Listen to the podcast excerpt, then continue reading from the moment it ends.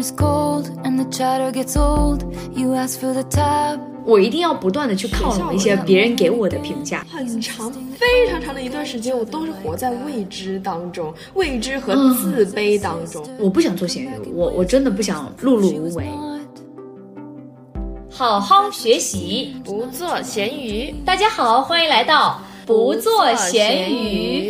大家好，我是 Listen，我是 Cici，好久不见，这是我们的第二十六期的咸鱼播客，我们对直接切入。切入等一下，等一下先跟大家问候一下嘛，因为确实我们太久没有录播客了，然后也割了大家很多期，我们两个人就有点像是跟个陀螺似的，根本无暇顾及其他的事情。呃，当然啊，心态上也发生了很多的转变。跟大家聊一下有关于卷到后面嗯佛系的一整个心态转变的历程以及原因，还有中间发生的一些故事。来吧，开始吧。那首先呢，我想问一个问题，就是以前卷的话，你的理想是什么呢？就比如说以前的想法，小时候的梦想，白领。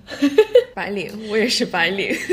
呃，之前我们有在那个城市旅游的对，时候有聊到过，也有说过，嗯，对，就是说去香港的时候就很喜欢，呃，那种穿着非常的啊、华丽的，然后拿着公文包的那种白领、嗯你是香。港，我是上海。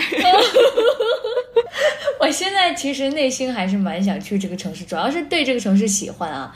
但当时的想法肯定就是想往上走，因为我是农村人嘛，我们这边农村人就会有一种不知道为什么，就是想要通过读书来证明什么。哦，是想走出去。嗯，我我我说一句比较扎心的话啊，我读的这个书竟然是我们家里边儿学历最高的，就是我觉得很多家长、很多家庭现在都是这样子。我也是我们呃这里读的最高的。呃，可能是因为我大学同学不一样，就是我大学同学，我会跟他们在聊天的时候，会发现他们是属于父母那一辈给的那个那个基准很高，然后自己可能有点像是打双引号的落魄啊，才考到了这个学校。就他们的父母是有读研、读博、当老师的这种级别，或是从商从政的。就我的话，我是属于那种啊，已经算是家里边读书学历最高的，然后大家都会觉得说，呃，很争气了，很争气了，但我就觉得还不够满足，我还想再往外走，我好像通过某一种方式来证明自己的价值，能够为这个家族争口气，争个面子。但那我们家族没有这样子。我们家肯定也没有，就是自己在想，你懂吧？自己想的，就是因为亲戚，因为自己亲戚很多，就这种我农村的亲戚也特别特别多，然后他们就一直来问你，你知道吧？他们就一直来问你，一直比较。但我想，这种比较肯定不止发生在我身上。那你有什么哥哥姐姐是比你学历更高的吗？没有，那你你还觉得不够吗？对啊，就是对自己要求高呀。但是其实目前的这个状态来看的话，你已经算是够了，已经 enough 了，你已经比他们好了呀。哎，那那我现在就是会觉得 I'm good enough，you know。之前会觉得不够，我还要再往外走，我一定要给他们争面子、争口气，不争馒头也要争口气，我要走出这个农村。我也是经常听到，我有很多的亲戚，他们考的大学哪里哪里很好，然后成绩很好，但我都总觉得没什么，因为他们好像现在也没有做出什么水花啊。然后我考到浙传，我就觉得挺不错的呀。他们也有问我说考到哪里，我就说浙江传媒学院播音主持。他们也觉得挺好的，所以说我从小到大也没有和家人比较，就是家人在我这一块不是我想要出人头地的理由。我出人头地，我想要去当白领。当时我小时候的愿望只是想当白领，但是我没有一个非常明确的目标，就是说到底要去做什么事业，我不知道。所以我猜测，我当时想当白领，可能也是想要那一份体面，就是白领穿着有点像是那种光鲜，亮丽的，对，穿着光鲜亮丽的，然后踩着一个小高跟的那种体面的生活。嗯我只是想过这种生活而已，但是我向往的是这样子。那我觉得应该很多人的心声都跟你一样。哦，对这个词我特别有感触。我感觉中国人好像都始终在追求一种出人头地的东西，对，一一直在争争口气，也不知道在争什么，就一直在争口气。我最近回家，我也有一个很大的感触啊，我就感觉我身边的环境是这样，我不知道大家怎么样的啊，是周围的人吧，可能农村是这种这种氛围，大家都会相互在说八卦嘛，然后呢，偶尔在各自家吃饭的时候，就会说，哎，那家的谁谁谁又怎么怎么样了？对，而且这个面子是争给别人看的，对，争给别人看的。就我身边有同学，他从小。她也不是长女，但是她从小呢就被父母的那套话术就是荼毒很深，你知道吗？父母总是说，嗯，我也不想要你做出什么成就，我只要你怎么怎么样。但是他一方面这么说，有时候呢，他又会突然间跟你讲说，我觉得你几几岁的时候应该要就要找到。男朋友就要结婚了，就突然之间就会跟他讲这种东西，就会命令他说，帮你安排一下，你以后应该怎么做，你以后什么时候结婚，找什么样的工作，然后呢，我还想要你这个男朋友应该是一个理工男，就一方面在说，哎，我们只希望你开开心心的，然后一方面又在说，就是在隐性的那种 PUA，所以呢，导致他在心里面也是。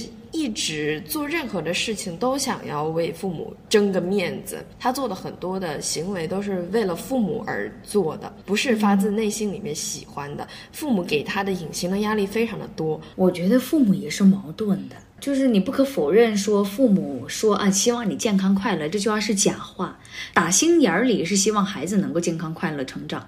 但是他们生活在这个社会格局之下，你说周围的亲戚，然后社会的评论，就是这种规训吧。长期生活在这种环境之下，他们能不去在意这个社会时钟吗？就是你到什么点该做什么事情？你三十几岁还没有结婚成家立业，你这不是让人家看笑话了吗？那包括什么 LGBT 这种群体放在这种农。村也是不被认可的呀，就是这种社会规训让他们觉得这件事情不可理喻，所以我觉得父母是矛盾的，就是他们同时也被这种传统的思想所影响。对对对对，为什么我们会之前会这么卷？我会其实我有追根溯源一下啊。嗯，小学的时候一二年级我特别特别的混，就非常的摆烂的那种，属于一个坏学生，考试还会作弊的那种，就是会偷瞄。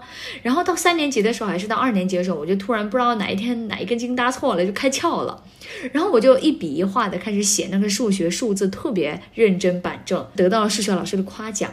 他说：“我觉得你变化特别大。”然后呢，从那以后，我就尝到了甜头，之后我就不断的规训自己，我只有这样做了。怎样做了，我才会成为一个好学生，才会被老师夸奖。然后我就做的就是越来越好，就是像老师口中的那个好学生，不断的去靠齐。到小学六年级毕业，什么大队长，我也要去争，我觉得好有面子啊！大家都投票投我。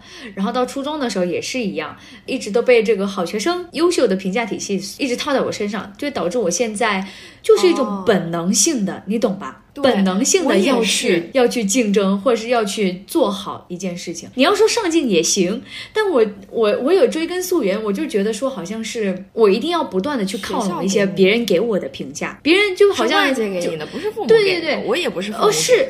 我我我有一半是父母给的，就你知道吧？我爸他其实挺挺搞笑的，他经常会在外人面前夸我。我我会听到一些父母会在外人面前损自己孩子，但我爸不一样，他会在外人面前夸我，然后使劲的说我各种好，然后我就觉得说，哎呀，那我不得。做得更好，或者说我不能不达到我父母父母说的那个标准吧，对吧？不然让人家看笑话呀。所以说我就不断的去要求自己，哎，要做的像我爸妈说的那样子好。然后不断的啊，老师夸我，爸爸爸爸妈妈夸我，然后我就不断的去爬，搞得自己也很累。我明明达不到，但是就是要使劲的去做。所以我觉得这就是现在为什么我心态啊。从内心根本上，本能的想要去竞争，本能的会去焦虑自己赶不上的时候，自己没能跟上那个潮流的时候。我觉得这是我内心的来源，是我比你晚很多，我是从高二才开始的。对，当时就是也是因为一次考试，我突然间考了非常好，我之前也是年级倒数。从那以后呢，我就觉得好像大家的目光都盯着我，我就想要发愤图强的去读书。但是呢，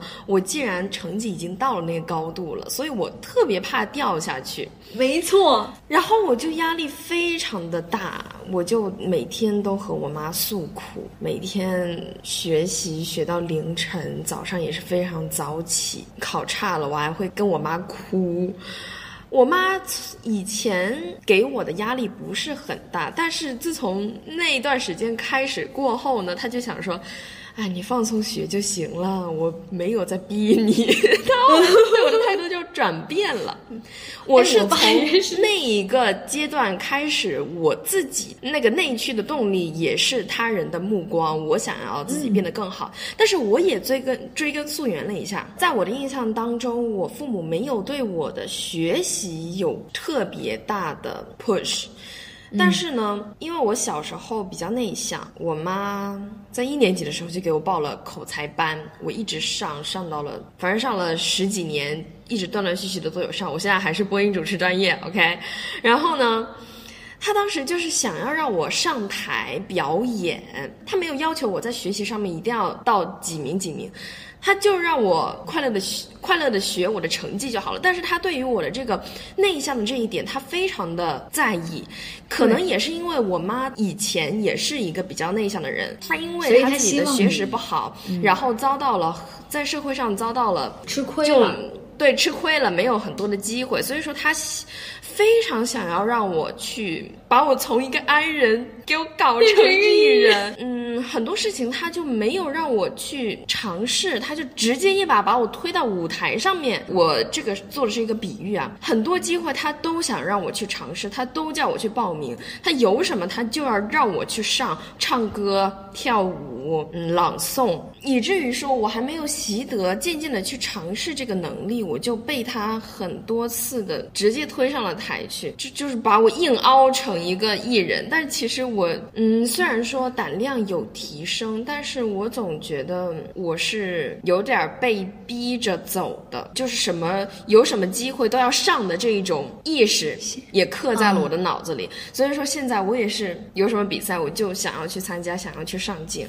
再加上我自己在高二的时候的转变，想要去变得更好，所以就造成了现在的我。我们这个播客的名字来源忘记有没有跟大家讲过了，就是在。高三的时候 C 有吧？那你当时为什么会说出这句话呢？我不想做咸鱼，我我真的不想碌碌无为。当时是在高二的时候，我成绩变好了嘛？嗯，我喜欢看书，我过着一个非常自洽、非常高效率。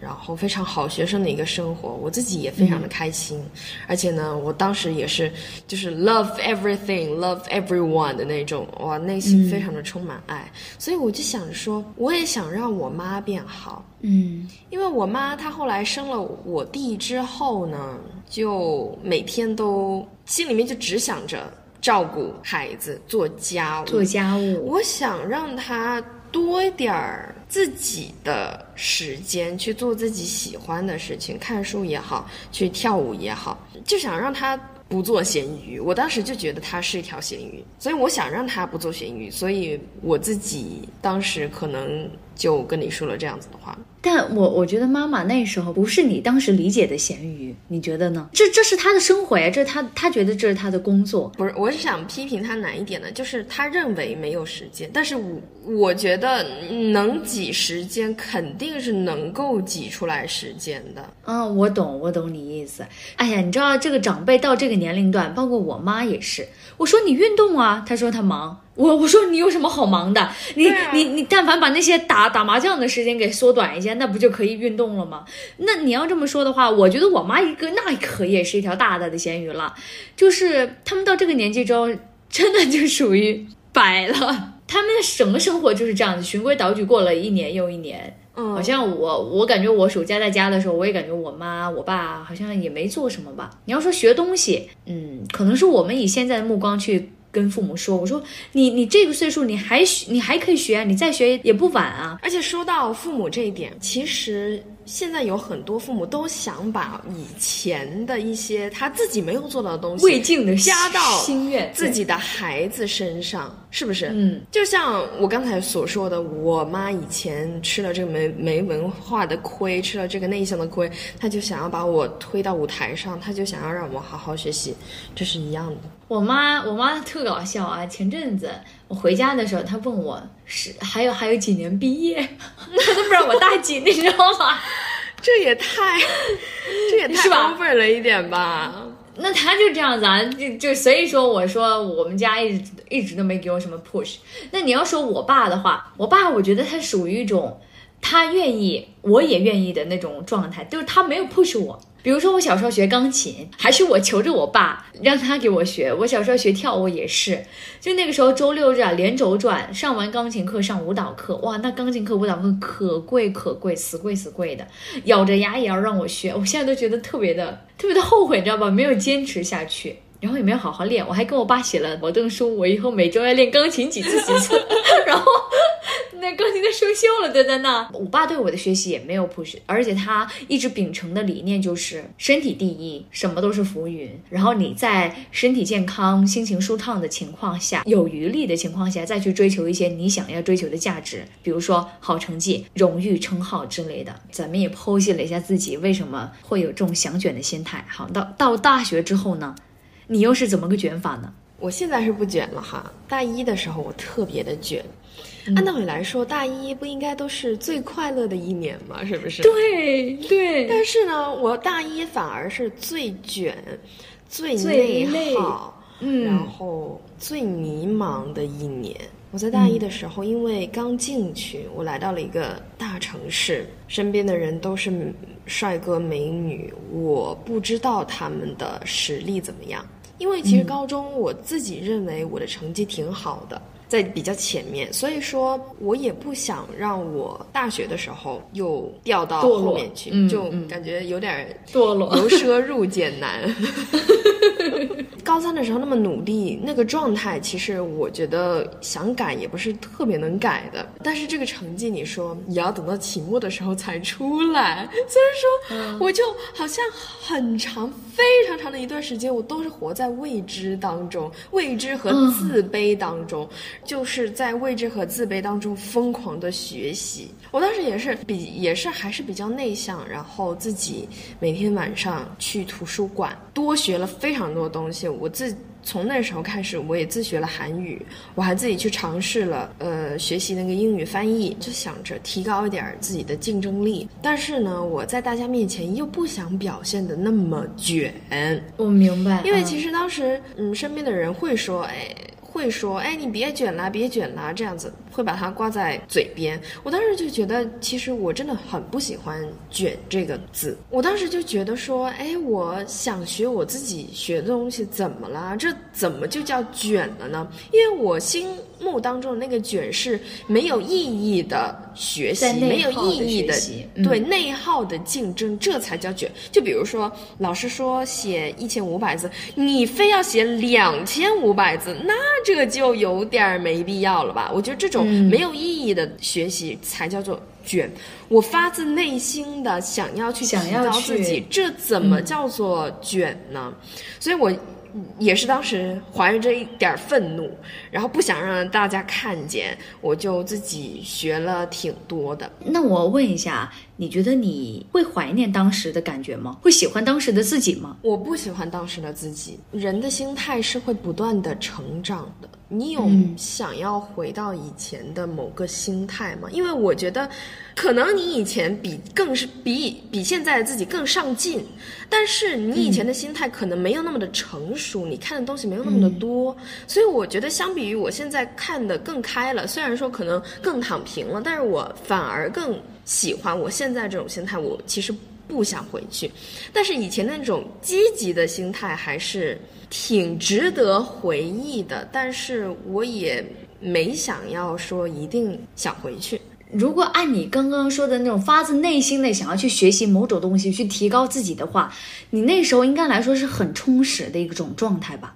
对吧？对，就是所以呃满意那种满意那种自己学有所得，我每天是有在进步的那种状态，是满足那种积极的状态的。等一下，我发自内心的想要去学这些东西，为的就是争面子。我觉得，我觉得争面子和发自内心的学没有冲突，那就只能说明你确实内心也是想去做嘛。你就本来也是比较积极上进的，对，就是内心想要去做。发自内心确实也是喜欢，确实你也是自己上进，然后也满足当时的那个状态，充实，每天都学到东西。但是这些东西带来的附加价值就是，也能够顺便带来一些面子，带来一些呃附加的竞争力。从高中到大一那段时间，其实我学习还是为了别人学，我不是为了我自己，我也不是为了家人，我是为了我身边的同学，是为了学给他们看，还是为了超过他们？对，为了拿一个好成绩让他们都看到我挺优秀的。我想证明，我想证明给的是我身边的那些比较同龄的人，我的 peers，、而不是我的家人，甚至是我自己。如果要回顾我的这大学这两年嘛，你看我们现在都已经期末考也快考完了，然后基本上大二也算告一段落了，对不对？回顾这大学这一两年，我真的，我刚刚也跟你说，我一点开心的东西我都想不起来。之前的播客里边，大家也能够窥见一斑，就是能够看出来。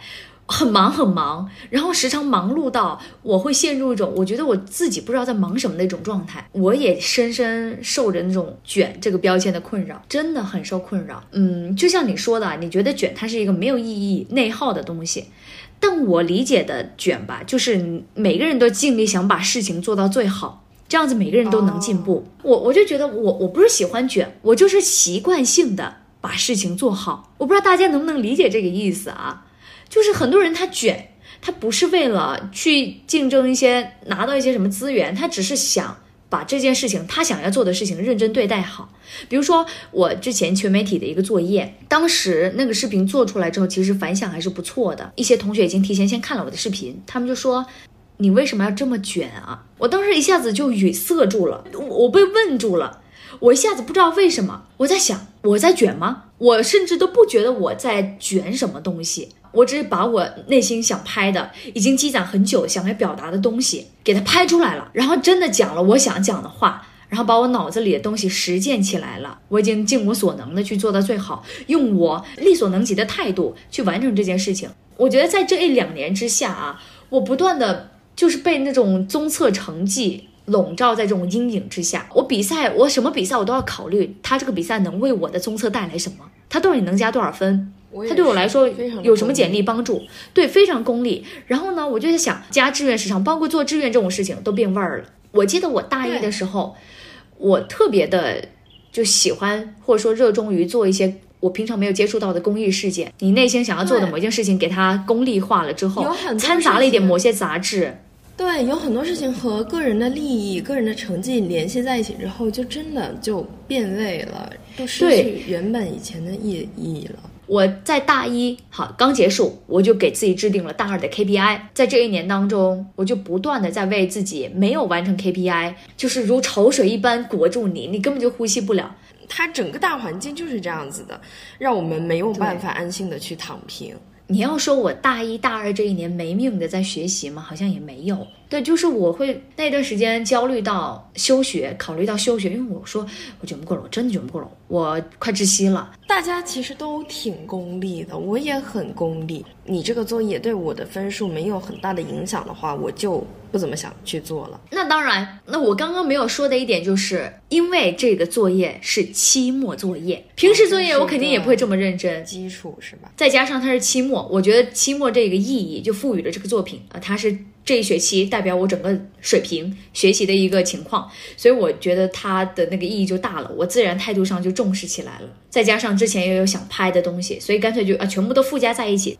还有，我甚至那一段时间哈，我还会我会抱怨自己为什么没有资源，没有那个家庭实力，没有人脉，抱怨环境，对，就是无能嘛，无能狂怒。无能狂怒我不知道要怪谁了，那我就怪这环境。我我也是，你知道吗？有时候。就觉得自己确实就是农村来的呀，自己实力本来也就不行，也就然后就想着说，哎，为什么他们能拿到这些呢？我有时候也是有段时间，这个更深刻的一些想法，是我到了大二才对这个非常有体会，尤其是关于涉及到一些钱和地位方面。嗯呀，真的觉得，你看，真的是一种非常深的无力感。对你花了十倍的力气，别人只花了一倍，对然后达到了同一个水平线，对，就觉得，然后你会觉得有一种深深的无力感，就你知道那种矛盾，就是又自卑又自负的。确实，人生而不平等。Dinner is cold and the chatter gets old. You ask for the tab. Oh, that moment again. He's insisting that friends look at each other like that. Turning point，就是让我们从卷到这个佛系的这个心态转变的一些经历的一些事情。我我先讲嘛，我先讲一个，就比如说刚刚那件事情，我产生了那么一点点自暴自弃，我觉得我好像无论怎么做都做不好，无论怎么做都无法超不过别人。对对对对对，认栽了之后，心态渐渐的就那个波谷就下来了。还有一件事情就是。也是因为身边同学的影响啊，刚刚那个影响是有点负面的，就是让我意识到自己竞争不过了，我知难而退，好吧。然后第二个 turning point 就是也是身边同学的影响，但这个影响是非常积极正向的。我有一个同学过来问我，大三的时候还继不继续当那团支书工作？我说我不当了，因为我说我太累了。然后他就跟我说他想当，我有问为什么嘛，就是说有点像闲聊似的说。是非常需要这份工作简历吗？他说是的。他说他以后想要去当兵。一个女生在跟我说这句话，她说她想要去支教去当兵的时候，我当时哇。就是我当时整个人就是非常的感动。我这么焦虑迷茫的情况下，大家都在竞争一些看似非常虚无缥缈的保研机会，或者是一些连他们都不知道自己在竞争什么，但是就是大家都去做的时候，我也要去做的这种情况大环境下面，有人想要去当兵，有人想要去支教，想真正喜欢的一个奋斗目标。而且他那个奋斗目标是我曾经想过的，就是我在大一的那会儿，也可能是在军训吧，产生出哎，要不去去当兵吧，反正。身体素质也还不错，体育这方面还行，有想过，真真有想过。但我觉得这种想法在我脑脑子里边留存不久，真的就只是转瞬即逝，然后又继续走上了那条既定的既既定的好学生的路线，you know，就是为了综测，为了成绩去，好像要走保研、要留学的那种轨道。但是有人就是能够另另辟蹊径，我想去支教。他说他能当兵。就去当，不能当兵，他就想着去支教，内心很感动啊。因为这个同学，我真的非常非常欣赏他，然后整个人又是散发这种非常积极向上的能量。我无数次的在健身房能够碰到他，而且是在早上的时候，因为我一般都会选择在早上的时候去健身房，就是往往都能够碰到他大汗淋漓的。我刚去他就已经练完了，然后呢，他自己考取了急救那个急救培训。急救培训资那个教师资格证，他又经常去做一些献血啊，然后志愿的活动，而且是那种默默的做。你能够非常直观的能够感受到，这个人在做一些这种志愿的时候，他是完全没有抱着功利心。所以说，也是因为他当时来问我啊，要不要来继续当团支书工作？我当时心态就是我产生了一种无地自容的自卑，就是有一种强大的对比感。他目标坚定，而且很坦荡啊，就是他就直接无地自容的自卑。对他跟他就跟我说，他很坦荡的就跟我说，我想去当兵，我想去支教。他想要去做什么？他有功利性吗？对，肯定是带有目的性感呐。对，有目标感去做这些事情，但是这个份目标让我觉得喜爱嘛。不会是那种他为了大家所去追求的那种而去做。那我呢？我就在想，恰好当时处于这种 state of mind，所以你就对我又在迷茫被敲醒了。是的，然后我当时我深深的反思了自己，我为什么要当团支书？呃，我就剖析自己啊，我把自己解剖开来了，我就想剖剖析剖析。知道我当时想的是。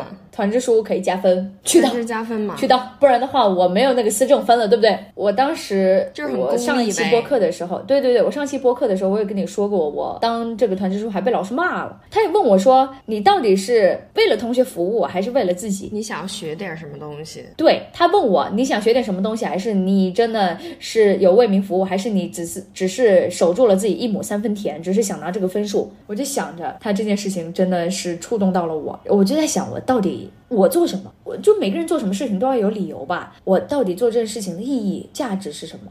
目的是什么？我就在思考。所以这是我一个非常重要的一个 turning point。我也是身边的同学影响，但是我没有一个什么特定的点啊。大二的时候是我自己好像也是突然间看开了一些东西，就觉得说身边其实，嗯，我们当时也没有晚自习了，早自习也都没有了，大家同学们也都不经常在一起了。大一的时候我还在非常的苦恼的人际关系，我要如何的和。班级的同学打好这个人际关系，我总觉得非常重要。你在班级一定要有个好朋友，怎么怎么样，然后呢，他们才能够给你一些信息什么的。我就特别纠结于这些，想要去知道他们在干嘛。但是大二的时候呢，大家也都分散了，然后人际关系也是，有些人呢来了又走，有些人呢走了又来，所以说这些关系都非常的。不稳流动，你知道吗？嗯而且嗯非常的不确定，唯一确定的就是你自己。所以说，与其说你在意别人在干什么，你去在意别人的目标是什么，你还不如去想想看你自己应该要去 pursue 什么东西。嗯嗯，这个点其实，在之前我们实习的时候，大一完之后实习的那段时间，我也是对于我的一整个就业方向，我的未来有了一个。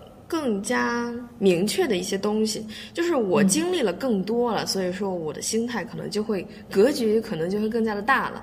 大二的时候不是大一下学期，我们不是去实习了嘛？记者实习岗，大家可以去听我们的第一期播客，非常好听啊。就是呢，虽然是一个小县城的电视台记者，但是我们当时也是非常的独立，是不是？自己嗯去外面租房子，然后自己去每天也是早八晚上回来，而且当时我也是每天早上和他们出新闻的时候。我和那些记者打交道，就发现其实他们也都是有自己的家庭，就是传统的有自己的家庭，有自己的一个生活的小圈子，然后来工作就工作，回去就回去，家人回到家也有他的父母给他做好饭，也是和父母孩子住在一起。我就觉得好像每一个人的生活。普普通通的，好像也挺好的。他们可能也有竞争，但是没有像那种大厂一样，可能嗯竞争到那种卷的程度也没有。所以我就觉得，好像有自己的生活就挺好的。你不必要有什么非常远大的理想，有理想、嗯可以。嗯，你没必要说一定要去追求一点儿什么东西。有几天还晚班，就是开车开了一个小时到外边去做报道，也有。我觉得挺累的，但是可能这就是生活吧。我觉得还挺开心的，就是见识到了很多东西，然后也独立，也更加的独立了。我就觉得自己心态转变挺大的。然后到了大二，我就觉得还是要更加专注于自己的成绩提升。但是呢，我接着讲了，我开始专注于我自己的成绩之后呢，其实我还是比较在意我自己展现出来的成绩的。虽然说我不在意别人在干嘛。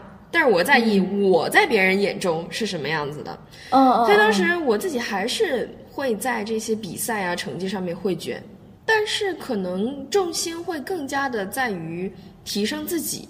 但是当时没有一个非常理想，就是我也像你刚才所说的，我不知道我要去追求什么，我只知道说我想要提升自己的成绩。所以呢，就像是前几期我不知道几期的播客，我也讲到了我的那个演讲比赛，有一次失利了之后，我就崩溃大哭，我说我。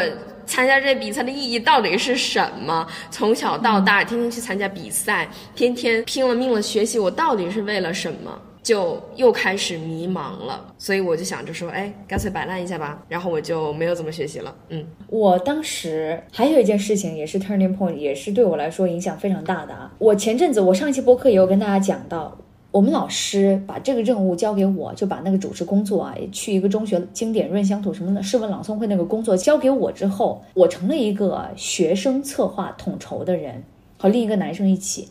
然后我们两个人是属于老师金字塔下端的那两个，相当于是我们俩负责写策划案、分配任务等等。那个时候工作量真的是大到让我觉得很可怕。但是等到你做完了之后，我现在在复盘的时候会觉得收获可不是一点儿半点的。整个事情完工收工之后，那个口语传播老师他竟然还花了一个小时到两个小时的时间，从十点多开会开到十二点，给我和另一个男生搞了一个反思会，两个小时给我们复盘了我们从策划初期到结束所有工作上出现的一些失误，包括一些做得好的地方。怎么用人，我们出现的一些困难。然后当时老师讲了很多很多复盘的东西，都是我我不知道怎么提炼出来的。我好像知道我遇到这个坎儿了，但他他他直接帮我点名了。啊，然后我就觉得说，哇，我简直就是在人际这一方面，人际交往、人情世故、团队协作这一方面，直接是迈了一个很大的台阶。哎，你有没有就直接实战演练嘛。就是有时候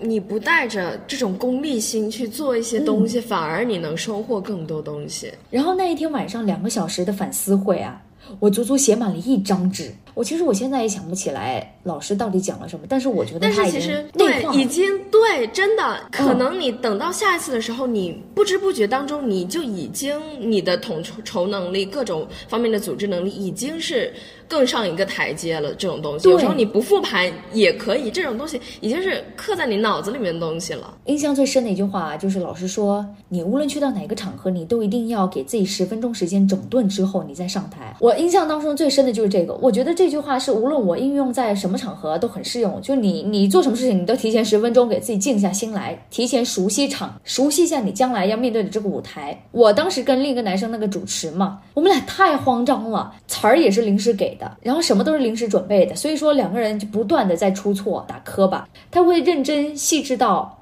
告诉我们说，以后我们该怎么跟 boss 去汇报工作，如何让 boss 不焦虑，就是你每天晚上先把你这一天做了什么工作，还欠缺什么工作，已经完成了什么工作，一一列好，按顺序给他列好，发微信给 boss，boss 之后才不会焦虑，然后并且才能给予你一定的条理性的答复。我当时就学到了，因为我们两个就跟无头苍蝇一样。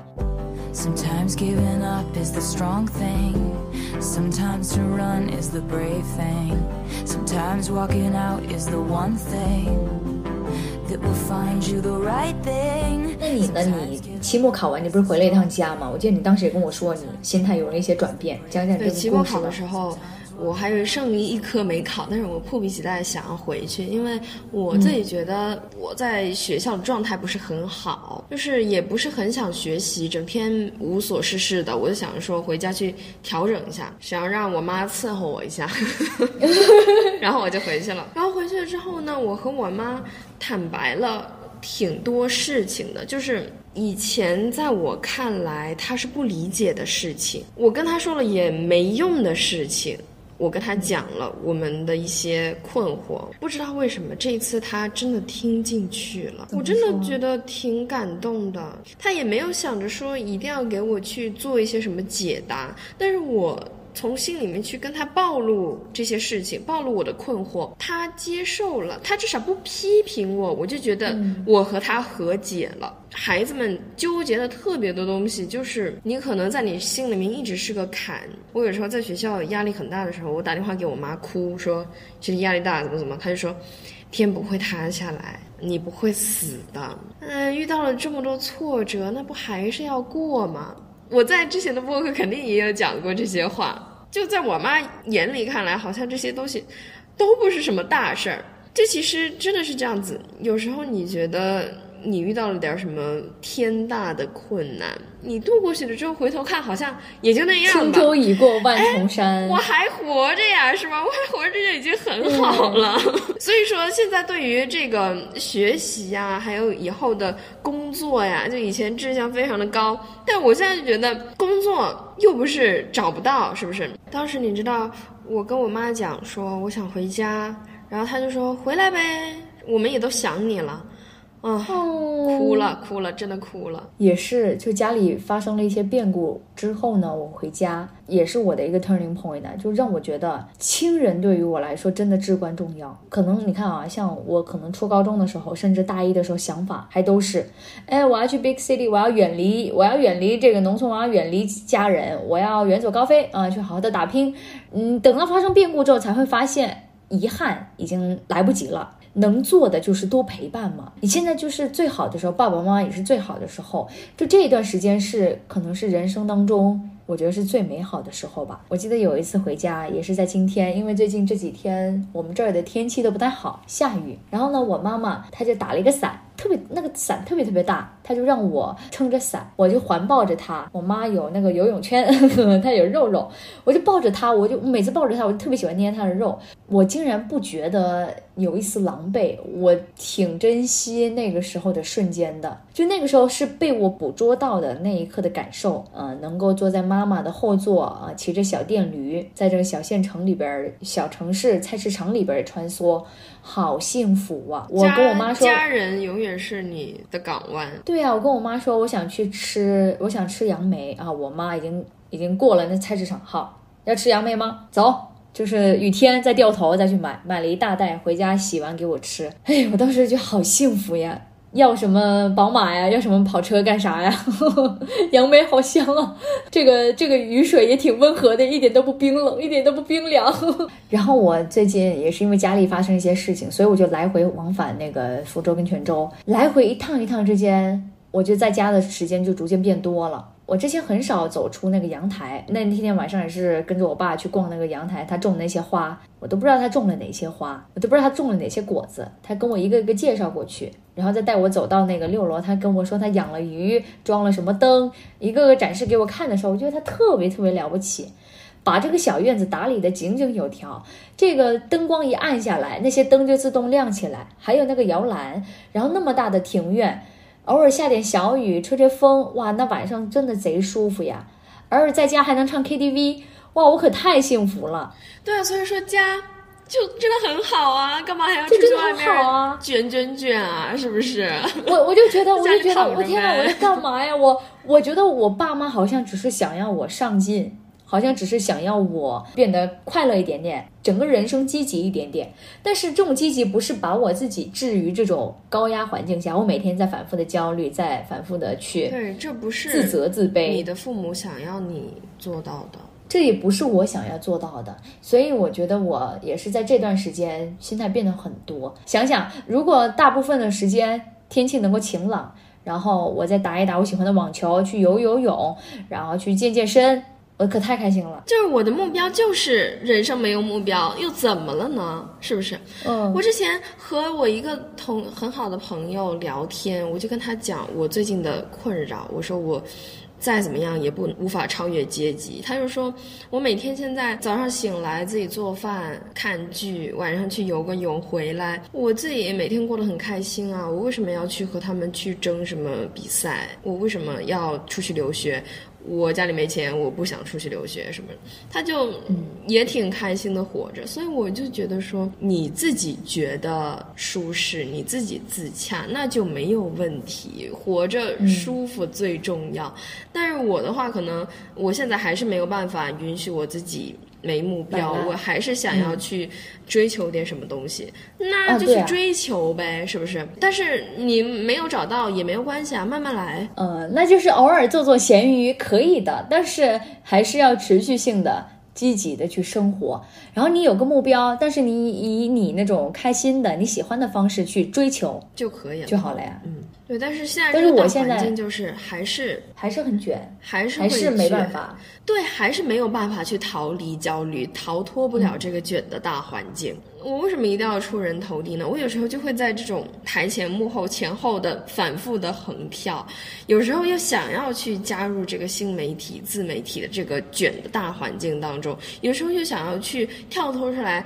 追求一些自己真正想要去做的一些事情，所以说还是会纠结，还是会去卷。我觉得大家也都会这样子。但是我们这期播客也不是就是叫大家。不卷了，这个这期播客也只是在记录一下我们俩一个心态的一个变化，就希望大家都能够去做自己喜欢做的事情，做自己喜欢做的事情，让自己活得开心一点、舒服一点，不好吗？对，就不要内耗的去卷。我是觉得，嗯，能在这个快节奏的世界里边保持自己的节奏，那这件事情这是太酷了，太酷了。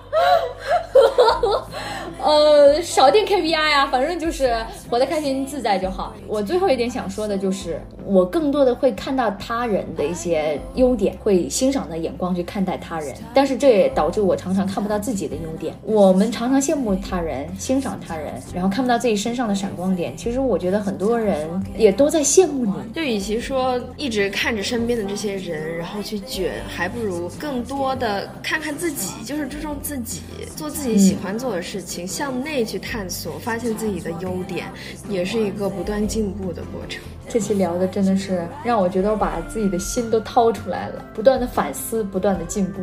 好，那以上呢就是我们这一期的全部关于内容。关于我们这从小到大的一个卷的心态啊，然后包括后面的一些心态转变上一些反思和思考，希望你们能够找到一些共鸣，希望你们听得开心。好了，没了，我们这期嗯全部内容就到这里了，那找我我们们玩吧，下期再见，拜拜